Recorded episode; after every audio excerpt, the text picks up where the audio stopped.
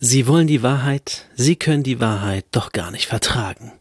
Oh doch, sagt Bushido und drehte eine Dokumentation mit Bushidos Wahrheit. Wenigkeit ist nur ein kleiner Teil, der heimlich bleibt. Widme meine Lebenszeit dem Reden von dem Szene-Scheiß. Feier die Kultur und bleibe in der Spur, weil die Liebe stetig steigt. Jederzeit mies und hype. Doch die Liebe für Hip-Hop, Liebe für Hip-Hop, Liebe für Hip-Hop, Liebe für Hip-Hop. Habt ihr Liebe dann? Herzlich willkommen, meine sehr geehrten ZuhörerInnen, zu dieser neuen Folge von Liebe für Hip-Hop, der Rapcast. Ich weiß gerade noch nicht, wie ich sitzen soll. Ich lehne mich einfach mal zurück, nehme das Mikrofon mit mir, damit ihr mich gut hört. Wir haben die 47. Folge. Ich glaube, es ist die 47. krass. Ähm, Folge von Liebe für Hip-Hop. Und ähm, heute geht es natürlich nicht um das Thema, was ich letzte Woche angekündigt habe, denn erfahrene Hörer von Liebe für Hip-Hop wissen, wenn der Dave was in seinem in seiner Folge ankündigt, was nächste Woche drankommen soll, dann passiert das meistens nicht. Und so ist es auch diesmal, aber äh, aus einem guten Grund. Also ich habe letzte Woche gesagt, ich will über ähm, Major Labels reden. Wie wichtig sind sie noch? Braucht man überhaupt noch Major Labels? Gerade in der Rap-Szene. Ist das noch von Bedeutung? Oder sollte man es lieber selber machen, um das ganze Cash auch in seine eigene Tasche zu schieben? Darüber werden wir auf jeden Fall noch reden, aber erst in zwei Wochen. Vier Wochen. In die übernächste Folge. In vier Wochen. In einem Monat. Chillt. Ähm, denn letzte Woche. War das letzte Woche? Nein, vorletzte Woche. Vorletzte Woche, Freitag, kam die Doku raus von Bushido, unzensiert, Bushidos Wahrheit. Und ähm, da ich gerade ein äh, Amazon Prime Abo habe wegen äh, Weihnachten und Geburtstag meines Sohnes und wir da häufig schnell Dinge brauchen und äh, keine Zeit haben, um in die Stadt zu fahren. Wer hat die heute schon? Ähm, deswegen habe ich gerade ein Amazon Prime Abo zufällig und da habe ich mir die Doku reingezogen. Ne? Ist ja klar, wenn man die Chance hat, macht man das auch. Sechs Teile sind es und ähm, jede geht sehr unterschiedlich. Gerade auf. Der erste geht, glaube ich, eine Stunde, der letzte irgendwie 40 Minuten. Sehr komische Schwankungen. Ähm, es gibt aber, bevor wir zu Bushido kommen, kommen wir zu seinem äh, Widersacher Roos, der, äh, den ich auch angeschrieben hatte, tatsächlich wegen diesem Major-Thema, aber dazu, wie gesagt, in der Folge dann mehr. Ähm, der ist jetzt gerade heute, gestern oder heute, wenn ihr es hört, vor ein paar Tagen, ähm, aus der Klinik entlassen wurde. Der hatte Corona in Hardcore-Stadium. Deswegen alles Gute an Roos von hier und äh, er ist jetzt wieder raus. Ihm geht's besser, noch nicht gut, aber er ist auf dem Weg der Besserung. Intensivstation ist nicht mehr. Wie gesagt, er darf nach Hause. Also äh, ist im, im dunkelgrün Bereich, obwohl eigentlich, wenn es von grün zu gelb geht, wird's ja eher hell, weil gelb und grün gemischt wird ein helleres Grün. Egal. Farben-Nerd-Talk. Ähm, genau. Das war soweit. Irgendwas wollte ich noch ankündigen, aber das habe ich schon wieder vergessen. Fat Tony hatte vor ein paar Tagen Geburtstag. Das aber passiert jedes Jahr. Und äh, ja, hört doch mal in meine Weihnachtsplaylist rein. Ich habe letztes Jahr ja zum Thema Rap für die Weihnachtszeit eine Folge gemacht und eine Playlist erstellt, ähm, auf die ich jetzt, wie ich heute gesehen habe, noch die 01099 äh, Jungs raufbauen müssen. Die haben nicht ein Weihnachtslied 2021 gemacht. Äh, sehr lustig. Kommt drauf. Ich denke morgen. Also wenn ihr das hört, ist es vermutlich drauf. Müsst ihr aber für reinhören. Dann äh, empfehle ich euch noch einen super ähm, im Aufbau seinen äh, YouTube-Kanal. Ich habe zwei Abonnenten und ich glaube, das sind beides Konten von mir. Ich abonniere mich immer selber gegenseitig, um dann zu sehen, wenn es auch richtig raus ist, dass es für alle sichtbar ist und so. Ne? Ähm, deswegen habe ich mich immer gegen selbst abonniert und ich glaube, das sind beides meine Accounts. Also eigentlich habe ich gar keinen Abonnent. Bei meinem neuen Kanal Bangrings Flimmerkiste. Ähm, ich habe ein paar Reactions drauf, bisschen Game Gaming. Ähm, genau, StarCraft bis jetzt nur. Im Februar wird dann vermutlich, wenn alles gut läuft, eine GTA San Andreas Let's Play starten. Da freue ich mich sehr drauf, aber dafür brauche ich Zeit, dafür brauche ich Ruhe.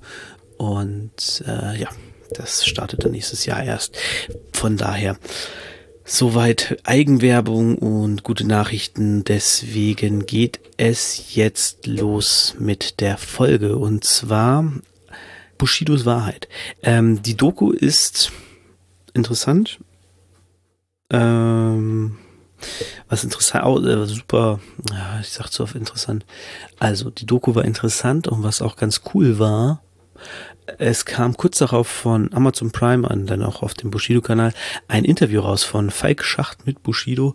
Das ging zwei Stunden zwanzig, wo sie ähm, tatsächlich nicht so dieses reine TV-Straßensound oder ähm, ja Interviews, die man Bushido schon tausendmal gesehen hat, irgendwie wie er mit Roos hängt in den guten alten Zeiten ähm, und äh, irgendwie über dies und das redet, mal ein paar über ein paar Rapper reden, mal hier reden, über Musik reden.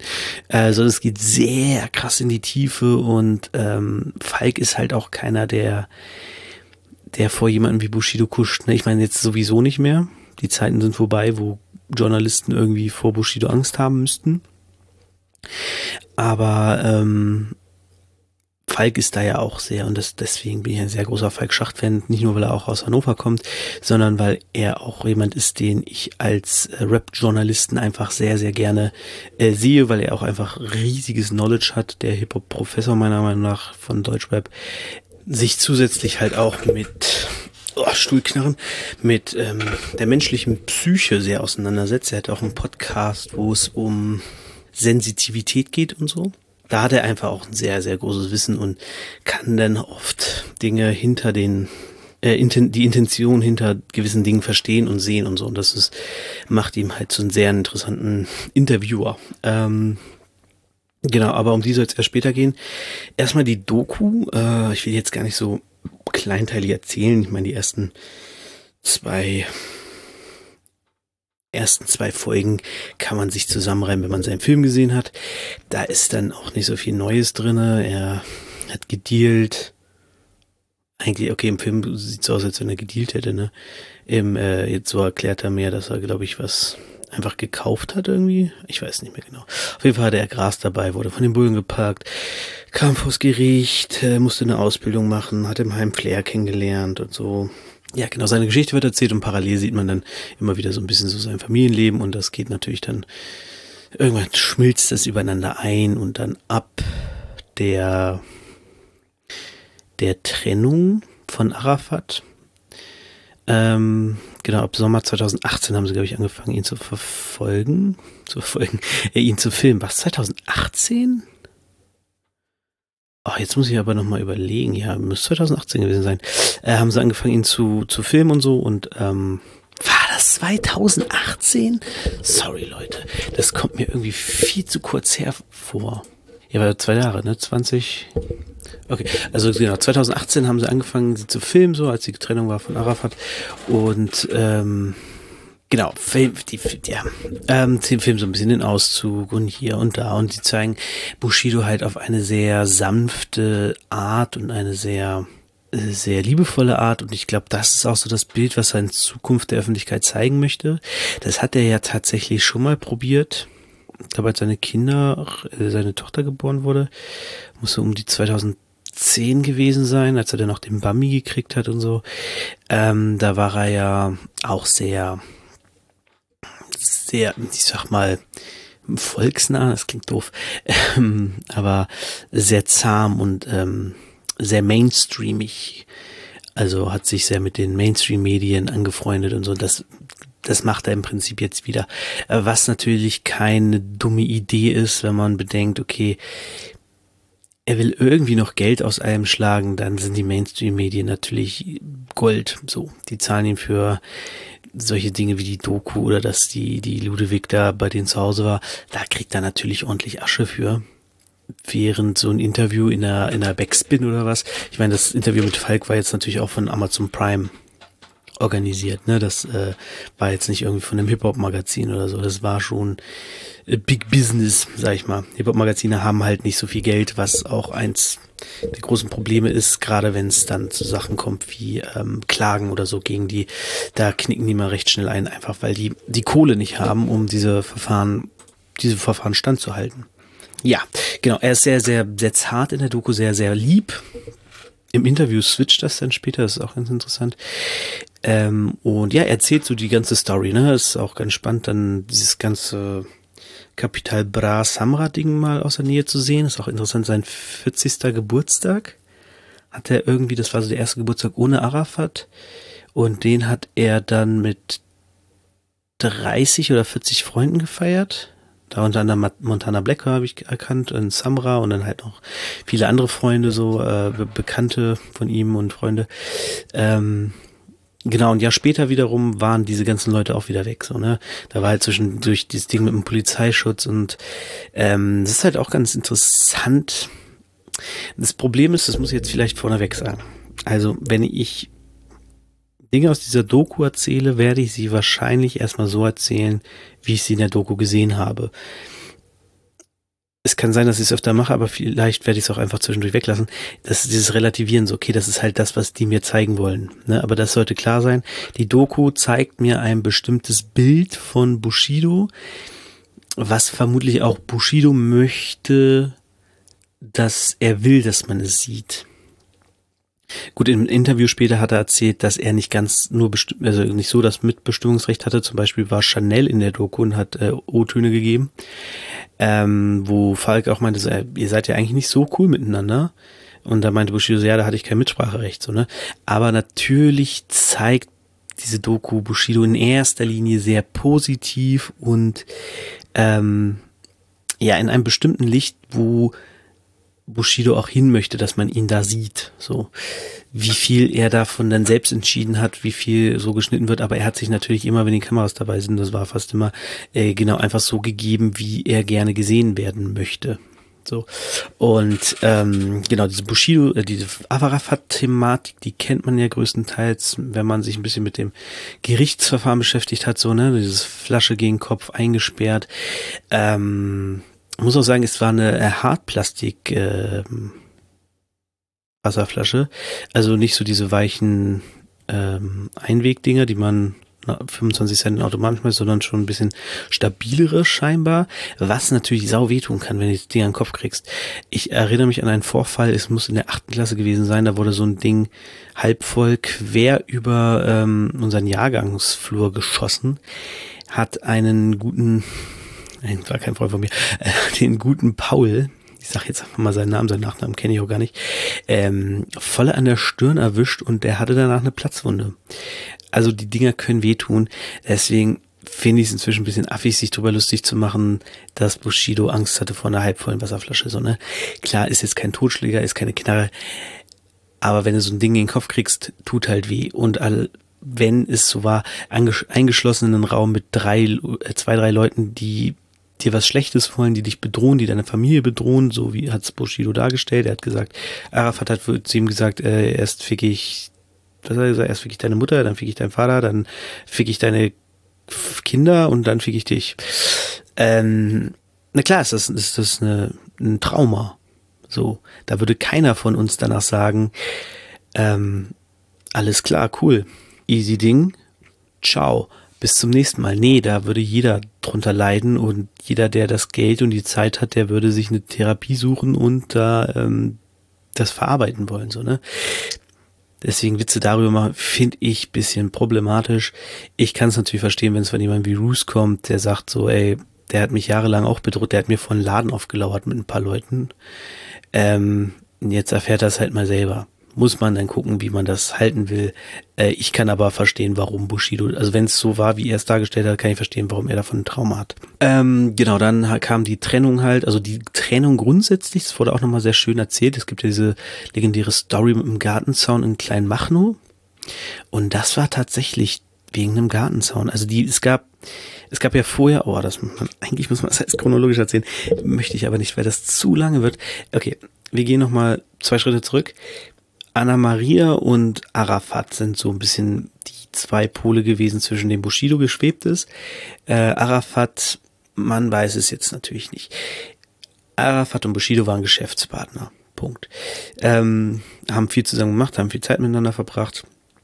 Anna Maria war natürlich seine neue Frau, seine Flamme. Er liebte sie, Mutter seiner Kinder irgendwann. Und die beiden konnten sich nicht so ab, weil Arafat der Meinung war, dass Anna Maria nicht Ehefrau Material sei, sage ich mal so. Ähm, eklig. Also, ne, nicht keine gute Ehefrau ist. Und das ließ sie natürlich selten auf sich sitzen, hat gesagt, so, ey, was soll denn das? Und ähm, übrigens ist mit dem, ich habe sie hat ja wirklich zu ihm gesagt, ich habe deinen Schwanz mal gesehen, also mach nicht so ein Ding, weil er irgendwie einen Teil ihres Rückens gesehen hat, als sie ihre Jacke ausgezogen hat und der Pulli irgendwie hochgerutscht ist. Da ist ja dann irgendwie, ist er ausgerastet und hat sie gesagt, ich habe deinen Schwanz gesehen. Und scheinbar, so wie es in der Doku erzählt wird, war Maria, Anna Maria mit auf Tournee von Bushido und in dem Tourbus wurden irgendwie Gangbang-Partys gefeiert, wo auch wohl Arafat die ein oder andere Frau vernascht hat, sage ich mal. Ähm, und sie hat das wohl gesehen. Also, die waren alle mal sehr, sehr intim miteinander. Ich weiß nicht, ob die jetzt Anna Maria und Arafat auch miteinander mal, keine Ahnung.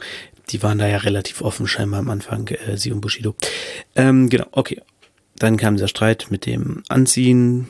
Dann ähm, hat Anna Maria gesagt, nach dem Streit, weil Bushido sich nicht für sie ähm, zu ihr gestellt hat, sondern gesagt hat, irgendwie, er hat, glaube ich, gar nichts gesagt, er, war, er hat eingeschüchtert zum Boden geguckt scheinbar.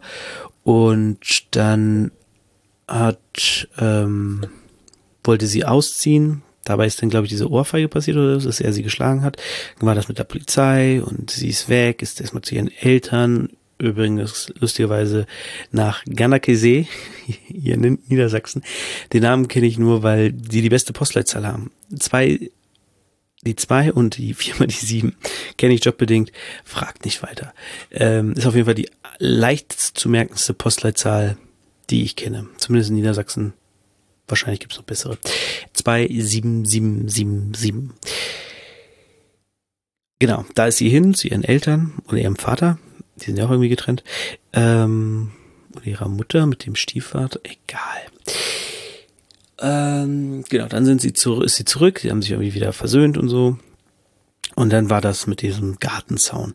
Sie wollte da diesen Garten machen, so einrichten, wie sie ihren Garten haben will mit der Villa. Und dann meinte Arafat so, nee, nee, da könnt ihr den Garten nicht hinmachen.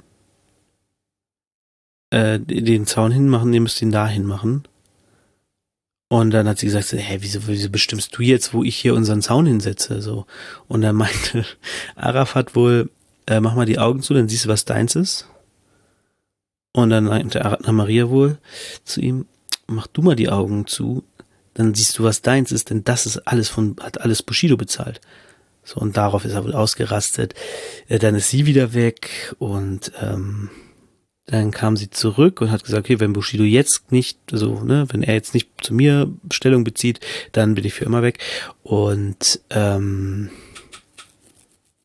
dann hat Bushido zu ihr gesagt, ich muss ins Büro fahren. Und da war sie richtig sauer. Und dann hat er gesagt, ich werde ab heute nicht mehr mit Arafat zusammenarbeiten. Naja, und dann kam halt das mit der Flasche. Aber irgendwie kommt das nicht hin, oder? Ich meine, wer macht denn, im, das war doch im Januar mit der Flasche. Wer macht denn im Januar seinen Garten? Naja, ähm, vielleicht hat sich das auch ein bisschen zeitlich alles ein bisschen hinge mehr hingezogen, als ich es jetzt in Erinnerung habe. Ähm, genau, dann haben sie sich getrennt, ne? Dann er Samra mitgenommen zu sich und dann hat er später Kapital Bra dazu geholt und dann waren die halt so ein Team und alles cool, haben sich gut verstanden und ähm, dann kam halt diese, dieser Anruf, so erzählen die beiden es, äh, von Arafats Cousine, dass ähm, ein Säureattentat oder beziehungsweise eine Entführung ähm, geplant wäre. Also dass Arafat seine Cousins angesprochen hat, sie sollen Anna Maria entführen und wenn sie die Kinder dabei hat, sollen sie die auch mitnehmen. Das mit der Säure hatte ich ehrlich gesagt gar nicht so auf dem Schirm, dass sie das auch erwähnt hat. Aber das war ja so dann die, dieses Gerücht, dass Anna Maria mit Säure entstellt werden sollte. So. Also, und das ist auch so ein Tenor, der halt so ein bisschen die ganze Zeit mitschwang, dass äh, Arafat eigentlich Anna Maria aus Bushidos Leben entfernen möchte, weil sie halt Mitbestimmungsrecht hat in Bushidos Aktivitäten, sag ich mal. Also es war so ein bisschen Bushido ist das Spielzeug und Anna Maria und Arafat sind die Kinder, die sich darum streiten und Arafat wollte sein Spielzeug nicht teilen. Aber Anna Maria war jetzt da und hat gesagt, nee, das ist jetzt mein Spielzeug ich will auch damit spielen. So ungefähr kann man sich das auf einem niedrigen Niveau vorstellen. Dann kam, genau, dann kam die Trennung und dann kam das mit Samra, äh, genau, Polizeischutz, da haben wir mal, Polizeischutz äh, für Anna Maria und die Kinder. Ähm, den gab es aber tatsächlich schon länger, wo man sich auch fragt, okay, Kapital Bra wird das ja wohl irgendwie mitgekriegt haben. Im Grunde hat Bushido ja da auch schon ein Stück weit. Naja, auf jeden Fall hat er dann, ähm, genau, wurde er dann irgendwann vorgeladen zur Anwaltschaft oder irgendwie zum Polizeirat, ich weiß es gar nicht mehr ganz genau, ich glaube Polizeirat war es. Und dort hat er dann erfahren, dass auch er irgendwie ähm, im Fahnenkreuz steht der Abu Chakas und irgendwas da passiert sein passieren soll. So, und deswegen hat er dann auch Polizeischutz gekriegt und das war der Moment, wo Bushido dann gesagt hat, okay, dieser Typ, der lässt nicht locker, der lässt mich nicht in Ruhe, so, ne, ich hätte, die, das ist ja das Krasse, die wollten Arafat, also Anna Maria und Bushido wollten Arafat irgendwie ein paar Millionen zahlen, ich glaube drei, vier Millionen zahlen, plus weitere drei Jahre den Vertrag gelten lassen. Und es kann natürlich eine Fälschung gewesen sein, aber es wurde der Vertrag ohne Scheiß gezeigt. 50 Prozent. Also 30 Prozent hat Bushido unterschrieben und dann wurde ein neu aufgelegt, irgendwie 50 Prozent musste er abdrücken vom Netto, von den Nettoeinnahmen. Das war vertraglich geregelt, dass er 50 Prozent von seinen Nettoeinnahmen an Arafat zahlt, weil er sein Manager ist. Übrigens auch noch ein nettes Beiwerk, das war ganz am Anfang, hat das gezeigt, hat Bushido gesagt so, ey, das war nicht immer so mit Bruder und hier, ich küsse dein Auge und so. Die ersten wann ist er zu Arafat? 2003 war das, glaube ich, ne? Genau, 2003 und bis 2007 oder so, meinte er, also die ersten vier Jahre hat er halt so seine Mucke gemacht und ist halt ähm, regelmäßig ins Café gegangen zu Arafat und hat dort sein, sein Geld abgedrückt. So, ist ins Café, Geld bezahlt, also sein, seine Einnahmen quasi äh, einen Teil seiner Einnahmen Arafat gegeben und äh, hat sich dann dahin gechillt und irgendwie Shisha geraucht oder was weiß ich. Ähm, der meinte, das war kein cooles Verhältnis, das war so richtig, so schutzgeldmäßig, so, so beschreibt Bushidos. Ähm, und auch wie es dazu gekommen ist, ist so ein bisschen, bisschen finsterer. Das hat der Film natürlich nicht so gezeigt. Ähm, es gab halt diese be berühmte Szene bei Akku Berlin. Ja, das haben sie natürlich auch ein bisschen verwaschen, wo natürlich Akku Berlin sagten, nee, das war schon, war schon mit Druck. Ähm, genau, äh, danach wollte Bushido eigentlich nichts mit Arafat zu tun haben, wollte eigentlich sein eigenes Ding machen, hat er diesen Deal mit Sony damals gehabt, oder war es Universal? Ich weiß nicht, auf jeden Fall ähm, hat er den Deal, Major, und äh, war ja später bei der Sony, war er früher bei Universal, hat er es gewechselt? Weiß ich gar nicht weil er ja mit Neffi äh, zu tun hatte am Anfang. Aber vielleicht hat Neffi auch von Sony zu Universal gewechselt. Das weiß ich auch nicht. Der war auch übrigens äh, da, hat ähm, Interviews gegeben. Wahnsinnig sympathischer Typ, der, also in den Interviews. Der Neffi. Der Neffi, ne? Bin ein guter Künstler, ruf mich an. Äh, für die, die ihn jetzt nicht so kennen, das ist der irgendwie Head of Hip Hop bei Universal. Der hat die ganzen Deutschrapper unter Vertrag.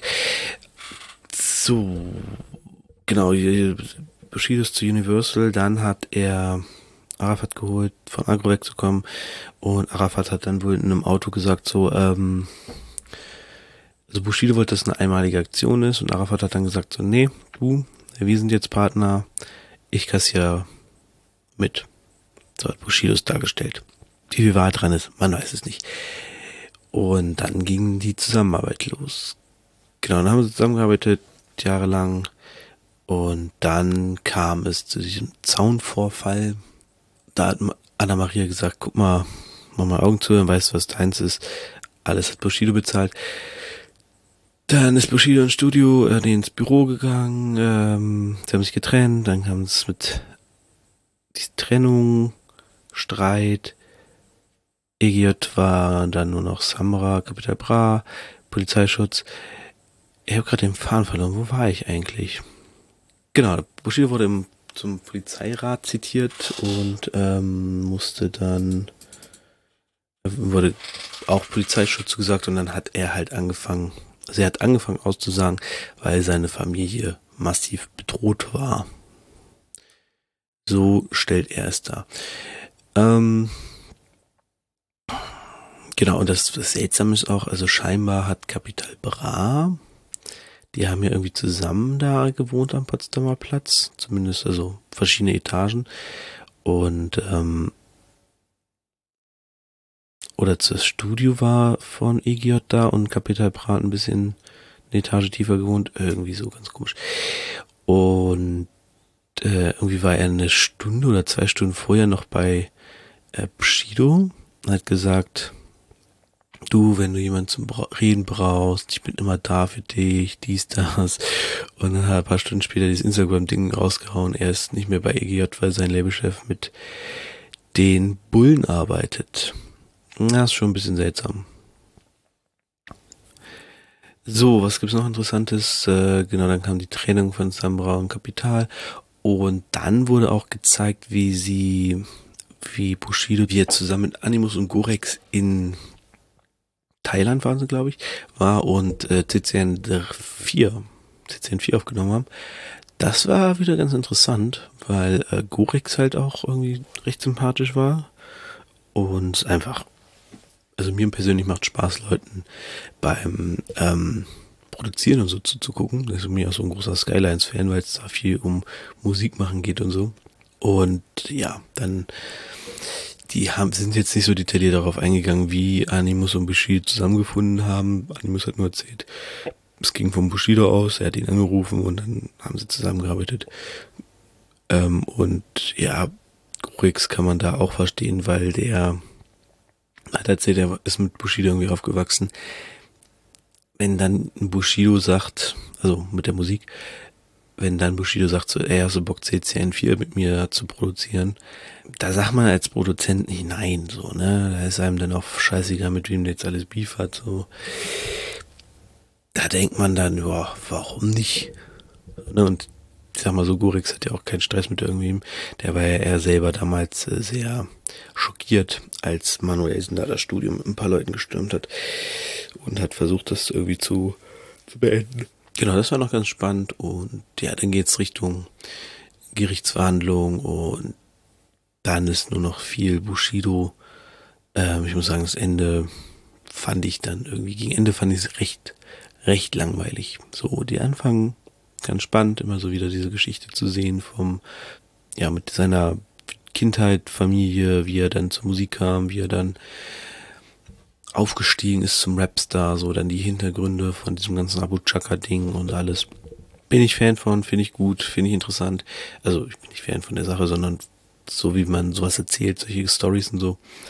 Aber äh, insgesamt, ja, ist schon interessant. Wie gesagt, ist Arafat kommt natürlich super schlecht weg, ist ein bisschen wie bei wie bei ähm, Straight Outta Compton, so Easy E, der Tote, der nicht mitreden kann, der kommt am schlechtesten weg. So ist es da auch ein bisschen, ne? Arafat kommt halt wirklich wie der letzte Arsch rüber, wie jemand, der ähm, der einseitig alles gemacht hat und Bushido sagt zwar immer wieder, ja, ich habe auch Mist gemacht und so, aber er stellt sich selbst schon sehr krass als das Opfer dar. Ähm, was in vielen Punkten, also in vielen Punkten auch stimmen mag, ähm, allerdings sagen halt Leute, die mit ihm zu tun hatten damals auch so, ey, er war nicht nur das Opfer, er hat das auch sehr für seine, seine Ziele und seine Zwecke genutzt, so. Das streitet er auch gar nicht so krass ab in der Doku. Aber es ist halt schon immer so dieses, ja, ich, ich hatte ja keine Wahl irgendwie so in die Richtung. Ist ein, ist ein bisschen schwierig tatsächlich, äh, da irgendwie, naja, er räumt schon viel ein, so, ne, dass er viel falsch gemacht hat. Aber was ich dann halt zum Beispiel nicht verstehe, ist, wenn er, und das ist ja auch so der Punkt, wo zum Beispiel jemand wie Roos sagt, so, ey, der hat sich nicht verändert, der hat nur einen neuen Business Move gemacht. Ähm, er geht von Arafat weg und sagt, okay, dieses ganze Negative kam von Arafat und so. Er geht aber von ihm weg und verbreitet weiter Negativität, beleidigt Leute, so, klar, es ist irgendwo sein Image und das erklärt er auch später sehr gut in der, im Interview mit Falk, denn dort sagt er, dass er diese Provokation und so halt macht, weil es ihn unterhält ein Stück weit und natürlich ist es auch Geld bringt für ihn. So, die Leute reden von ihm ah ja, da ist, sind viele, viele Widersprüche irgendwie drin. Das ist bisschen, bisschen schwierig. Naja, auf jeden Fall ist er weg von Arafat und jetzt will er halt nichts Negatives mehr haben. Er will für seine Kinder da sein, er will für seine Frau da sein, er will Zeit mit Freunden verbringen, die er noch hat. So, irgendwie einer seiner besten ist Marcel, den hat er irgendwie schon seit ein paar Jahren. Und ähm, genau, und scheinbar sind seine besten Freunde inzwischen Leute wie Peter Rosberg und andere Reporter, wo man sich auch denkt so, na, ob da nicht auch ein bisschen Selbstnutzen bei ist. Genau. Äh, was ganz schön war, im Interview hat er dann auch erzählt, dass er Leuten, die ihm was bedeuten, das jetzt auch sagen will. Das hat er früher nie gemacht. Das fand ich ganz süß. Das ist dann wohl diesem Marcel so, irgendwie, keine Ahnung, wer er den kennt, ein Kumpel von ihm. Ach genau, doch, das erzählt er, dass er den kennengelernt hat. Der hat, glaube ich, irgendwas im Internet für ihn gemacht oder so. Dass er sich da halt ändern will, dass er den halt auch sagt, dass sie ihm was bedeuten, dass sie seine Freunde sind. So, das hat er früher wohl nie gemacht. Und er macht ja auch irgendwie zwei Therapien, Verhaltenstherapie, Traumatherapie und und und.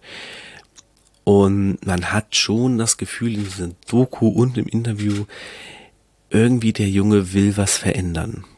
Wo ich dann aber, wie gesagt, nicht so ganz drauf, okay, wenn du was verändern willst, okay. Aber wenn du dann Leute disst, dann disst doch auch Leute, die dich, also die dir so, die dich aktiv angreifen. Ich meine, klar, Roos schießt immer zurück, aber der würde ihn, glaube ich, und so hat er es gleich auch mal gesagt, wäre, wäre er zu Roos gegangen, hätte gesagt, nachdem er sich von Arafat getrennt hat, so, ey, du, damals, wie es lief, war scheiße. Sorry, ich stand da enorm unter Druck durch Arafat und so. Tut mir leid, wie es gelaufen ist. Ähm, so. Dann hätte Roos, glaube ich, gesagt, oh, alles klar. Frieden. So, ne? Aber weil es halt weiterging, nachdem Bushido von Arafat weg ist, hat Roos halt dieses Boo Snitch-Ding und alles angefangen, so, ne? Und ich meine, klar, der, der Typ ist, Bruce ist auch irgendwie 40 oder älter. Der hat auch keinen Bock, sich von, von Bushido irgendwas gefallen zu lassen. Der hat auch seinen Stolz, ne? Von daher ist es, ist ein bisschen, halt ein bisschen seltsam, dass Bushido dann halt auf dieses ganze Gene-Ding geht und so, was halt einfach wirklich widerlich ist. Das sind so Dinge, die ich nicht raffe. Dass er sich weiter mit Manuelsen fetzt und mit Flair so, pff, ja, okay ähm, ist halt auch irgendwie so ein Rap-Ding, ne? Aber mit Roos ist es halt einfach raffig, raffig nicht so ganz. Und auch das, wenn man jetzt überlegt, was Kongo so alles geschrieben hat, ja, war Bushido halt auch nicht immer der angenehmste Mensch. Aber wie gesagt, ich glaube, das will er ändern. Äh, was interessant ist, und dazu will ich auch bald ein äh, Video machen auf äh, der Flimmerkiste, ist diese K1-Thematik. Wenn man die heute mal überlegt, was K1 damals alles gesagt hat, das habe ich auch schon mal in einem anderen anderen Teil erzählt, ähm, und sich heute diese Doku anguckt, nicht in Bezug auf die Doku, aber auf das, was mit AFA passiert ist, da muss man einfach so sagen, K1 hatte recht. Als er schrieb K1 nichts als die Wahrheit, als er da alles erzählt hat, hatte K1 halt einfach recht. Zumindest sind das Punkte, die Bushido heute genau so darstellt. Und dann muss man sagen, okay, wenn K1 damals von Igiat weg ist, weil das so war, und Bushido das halt einfach geleugnet hat, weil das seine Realität war und er nicht wollte, dass das kaputt geht und alles, er ist schon, er ist eigentlich K1 Bushidos bester Zeuge für das, was halt vorgefallen ist. Prinzip müssten sich um das Verhältnis zwischen Arafat und Bushido einordnen zu können, ähm, müsste man sich nur K1 Distracks gegen Bushido anhören, weil er dort da eben genau das beschreibt. Er sagt jetzt zum Beispiel auch dieses, ähm, sitzt den ganzen Tag zu Hause und zockst World of Warcraft. Und das war, glaube ich, wenn man das heute überlegt, so eine Flucht von Bushido. Ich glaube, er hat schon vorher World of Warcraft gespielt, obwohl, also lange ist World of Warcraft auch noch nicht draußen. 2003 war es noch nicht da. Was recherchieren wir mal. Genau, ähm, in dem Falle äh, muss man überlegen, so, okay, das war so eine Art Flucht einfach. K1 hat ja auch bemängelt, dass Bushido nie mit ihm feiern war und nie rausgehen wollte und so. Und er wollte halt einfach nix mit den Abu Chakas so viel mehr zu tun haben und hat sich deswegen zu Hause einfach verkrochen. Äh, da, es wurde 2004 erstmal veröffentlicht, in Europa erschien es 2005. Also 2005, ja, da war World of Warcraft scheinbar äh, tatsächlich so eine Art Fluchtwelt für Bushido. Interessant. Ähm, weiter geht's. Genau, und da das Ganze, wie gesagt, da mache ich, will ich noch ein Video machen auch für die Flimmerkiste dafür. Das ist halt wirklich so ein Punkt, wo du sagst, okay, wenn Kay damals schon die ganze Zeit recht hatte, dann ist der Schritt von Bushido im Prinzip nur logisch, dass er sich von Arafat trennt. Und da hat ihm damals vielleicht einfach der Mut gefehlt, äh, die Motivation.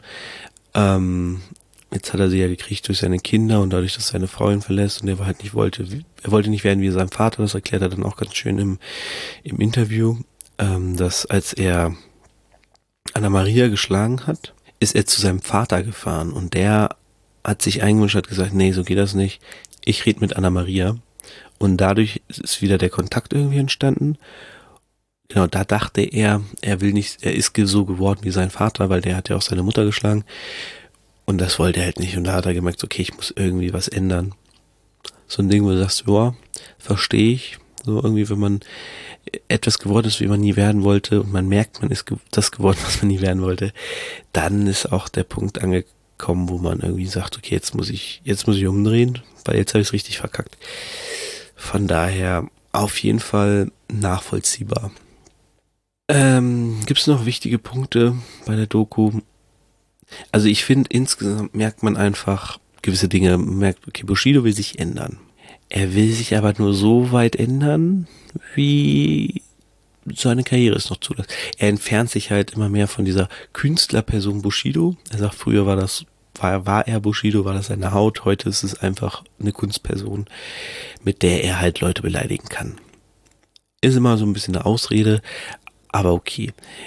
Und er könnte als Bushido jetzt ja auch einfach ähm, so Grown Rap machen. Also wenn einer das machen könnte, dann tatsächlich Bushido irgendwie. Äh, weil er ja wirklich gegrowt ist so in den letzten Jahren und jetzt macht er, will er eher Musik für seine Kinder machen und also für seine Kinderleben so, weil dann verpackst doch auch in die Musik. Aber mit Beleidigungen und Disses lassen sich natürlich mehr Geld generieren und mit Gegendisses mehr Aufmerksamkeit, als wenn er jetzt 20 Mal Lieder wie Family rausbringt, Familie rausbringt. Ähm, das ist natürlich klar. Ja, das Interview, kommen wir kurz noch zum Interview das ist insgesamt natürlich ähm, sehr interessant, wie gesagt, weil Falk viele Dinge anspricht. Er spricht auch über toxische Männlichkeit mit ihm und über die Therapien und ähm, über seinen Vater und, und, und. Sollte man sich auf jeden Fall angucken. Wenn man keinen Bock hat, sagt, ich habe keinen Prime, ich will mir keinen Prime holen, kann ich verstehen. Ähm, guckt euch aber das Interview ruhig an mit Falk Schacht, das ist halt wirklich, wirklich gut. Es ist halt kein Standard Hip-Hop-Interview, sondern es ist, die beiden sitzen sich an einem Tisch gegenüber, drumherum ist dunkel und dann reden die einfach. Es wird auch mehrteilig, kann man ganz gut unterteilen, weil ähm, die zwischendurch Pause machen müssen. Kein Plan warum. Fazit. Die Doku und das Interview werfen ein Bild auf Bushido, das mir zeigt und da möchte ich einfach jemand sein, der an das Gute glaubt ähm, und an daran glaubt, dass Menschen die Wahrheit sagen. Ist jemand, der sich ändern will, der ein besseres Leben führen will für seine Familie. Ihm ist scheißegal, wie der Rest es sieht. Ihm ist scheißegal, wie ich das sehe. Ihm ist scheißegal, wie ihr das seht. Er will für seine Familie ein besserer Mensch werden. Und das respektiere ich, das finde ich gut. Will seine Musik aber kein Stück ändern. Der will weiter genau die gleiche Mucke machen mit Bushido und ihm ist auch scheißegal, was die Leute davon halten. Also Bushido wird sich in der Öffentlichkeit in seinen Texten nicht ändern, in der öffentlichen Wahrnehmung wird er aber weiter so handzahm bleiben, sag ich mal. Ähm, sehr lieb zu den Mainstream-Medien. Das ist so das Ding, ne? Also er und um die Frage zu sagen, ist Bushidos Wahrheit unsere Wahrheit oder die Wahrheit? Hm, nee. Ich glaube, der redet sich da viel schön, der stellt vieles so dar, wie wir es sehen sollen. Und im Prinzip verrät er sich im Interview dann auch selbst so ein bisschen, weil er ähm, halt sagt, dass er gerne Dinge erzählt, damit Leute sich drüber aufregen. So, äh, ich glaube, dass er jetzt einfach Dinge erzählt, damit Leute ihn sympathischer finden, ihn mehr mögen. Er sagt, das ist ihm scheißegal, aber ähm, ja, du machst nicht so eine Doku über dich, wo du dich so entblößt, um, ähm, ohne dass du möchtest, dass die Leute danach sagen, ach, das ist aber ein Lieber.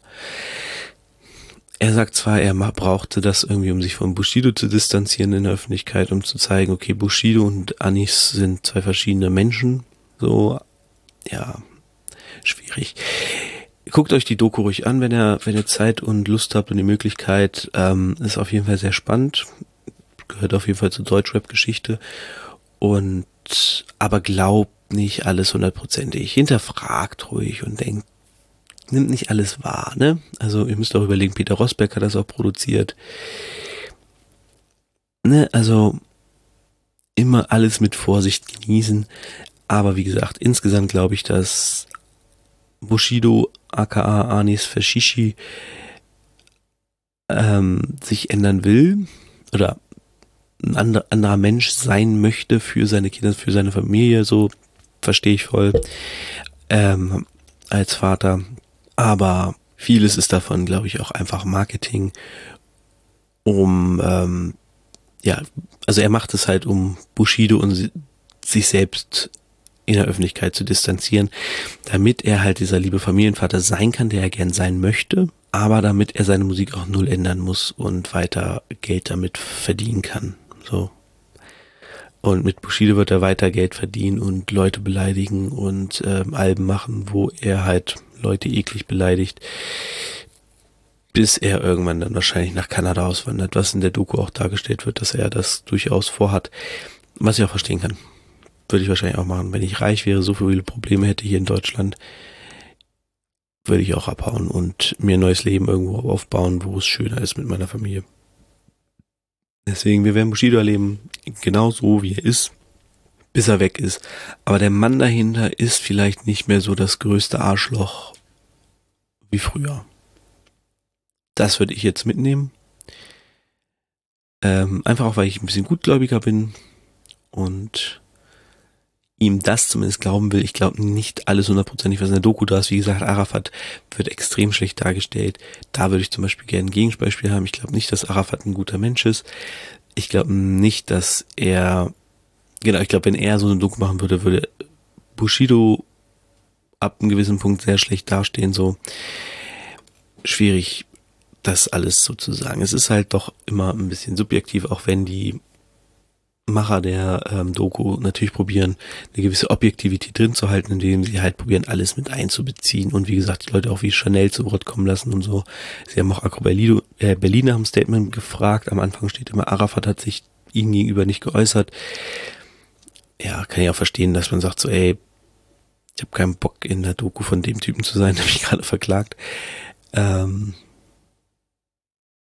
ja, spannend, äh, wirft ganz neue Lichter irgendwie für mich auf die Bushido-Thematik und äh, zeigt mir, dass kombiniert mit diesen K1-Tracks, dass doch viel Wahrheit drin war und Bushido das alles nicht so nicht so freiwillig gemacht hat, wie er uns jahrelang erzählt hat, dass er es aber durchaus für seine Zwecke genutzt hat, um berühmt zu werden und um diesen Reichtum anzuhäufen, den er jetzt äh, hat und ich einfach mal, dass er reich ist. Und ja. Spannend. Ist noch nicht zu Ende erzählt. Ähm, die Gerichtsverhandlung läuft noch. Ich werde sicher noch irgendwann mal auf die Bushido-Thematik zurückkommen. Aber für heute soll es das gewesen sein. Denn es ist schon weit spät. also von der Zeit her. Genau. Ich habe nämlich noch einen Bell gesehen. Oh, fast eine Stunde. Fuck. Ähm, ich habe nämlich noch ein Battle gesehen, in dem.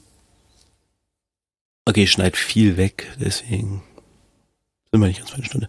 Ähm, ich habe das Battle gesehen zwischen RV und Jack Dragon.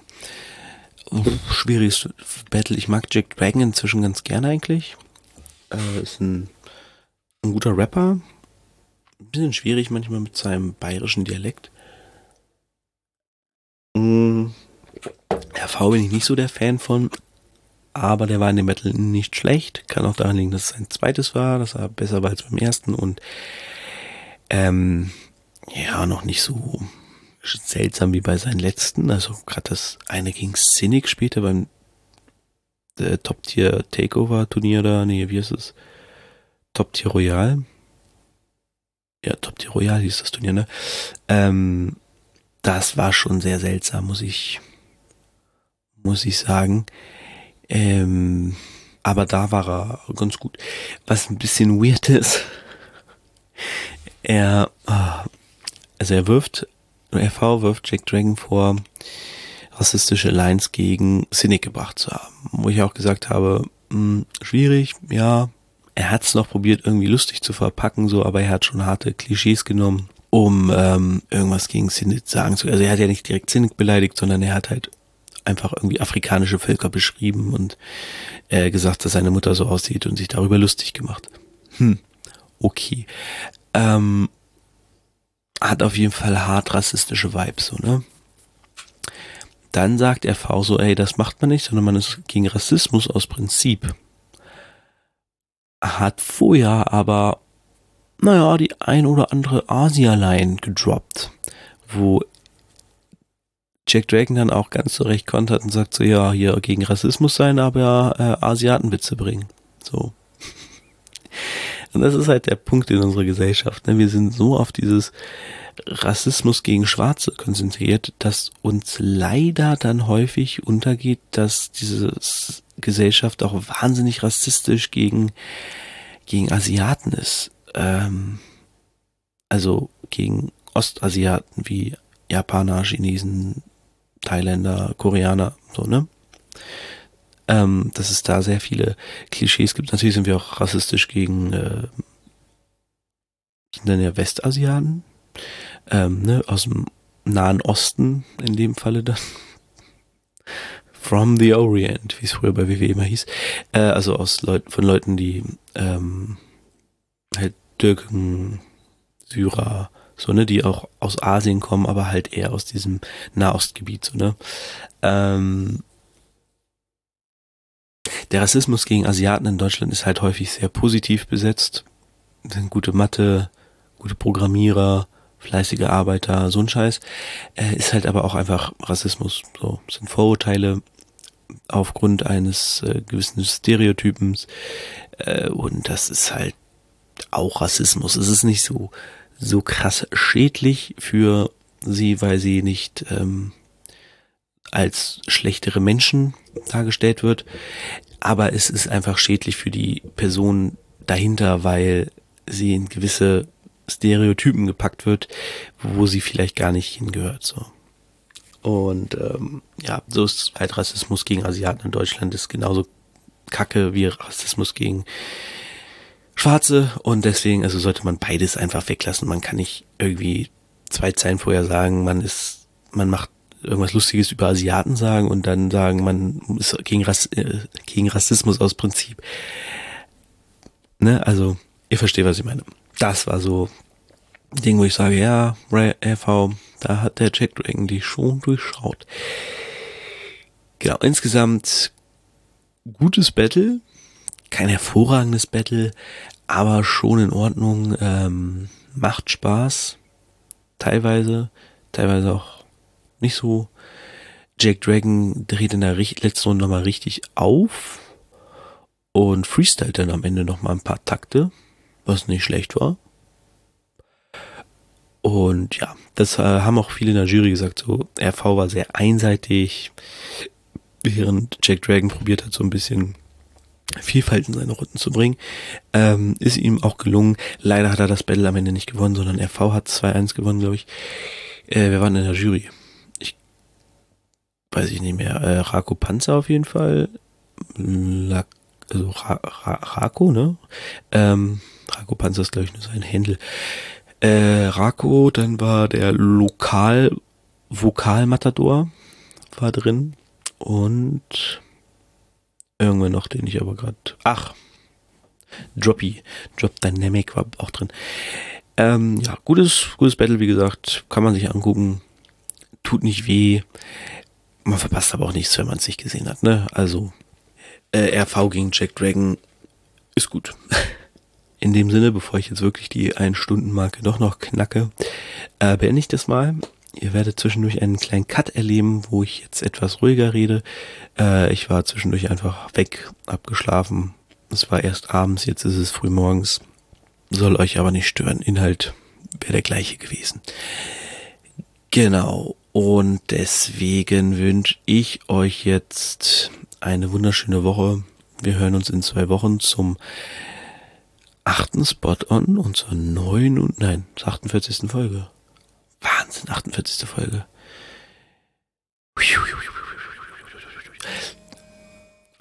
Wecker. Es ist 6 Uhr. Ich muss jetzt anfangen zu arbeiten. Wir hören uns. Bis dann. Ciao. Meine Wenigkeit ist nur ein kleiner Teil, der heimlich bleibt. Widme meine Lebenszeit dem Reden von dem Szene-Scheiß. Feier die Kultur und bleibe in der Spur, weil die Liebe stetig steigt. Jederzeit mies und Hype. Doch die Liebe für Hip-Hop, Liebe für Hip-Hop, Liebe für Hip-Hop, Liebe für Hip-Hop. Habt ihr Liebe dann? Schreit